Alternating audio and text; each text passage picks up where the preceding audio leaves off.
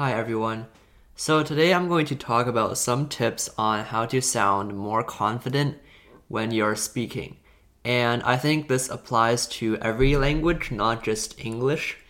Like I'm pretty sure uh, in Chinese there are similar like tips as well, but I'm here to talk about like specifically for English some of the mistakes that I make frequently because this is something that I also have to work on and also just some common mistakes in general.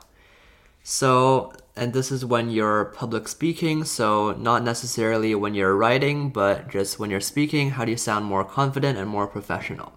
So, the first thing is to try to stutter less. So, I know this one is kind of a hard one to be actively trying to do. So, it's hard to just make yourself stutter less. And I think this is one thing that I also struggle with. Like, for example, when you're talking, if you're frequently going like uh or um like that's called stuttering. And i know it's something that i frequently do and i'm trying to just stop doing that because it makes you sound unprofessional. But this is one thing that you want to avoid doing when you're talking because it often makes you sound like you don't know what you're doing. So that's the first tip which is to stutter less.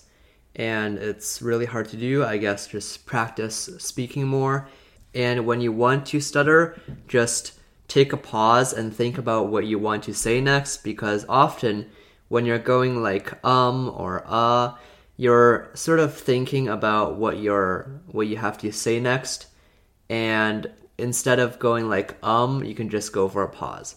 And that actually makes you sound more confident. And the second tip is to avoid being too verbose. So being verbose is saying too many words when you can express what you're saying in a shorter amount of words.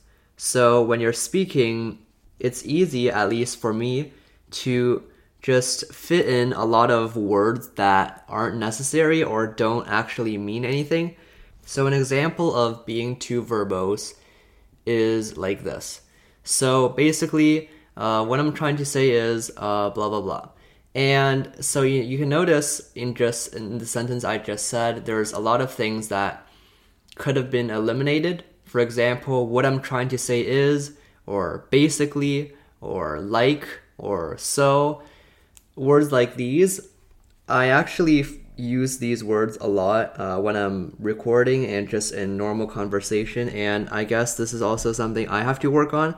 But as you become more fluent in English, you might find yourself doing something like this when you're trying to think of what to say next and you're maybe unaware of this, but it is something that a lot of people this is something that a lot of people do and it's definitely not correct.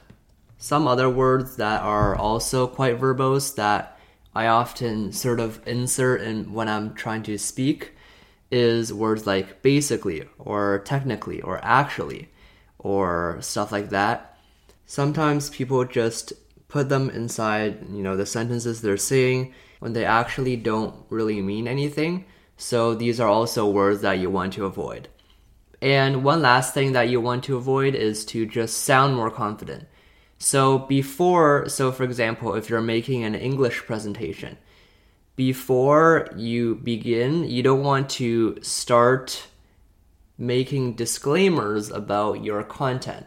So you don't want to say like, okay, sorry everybody, this might be unclear, but blah blah blah, or uh, sorry, I might not have described this very clearly, but blah blah blah blah.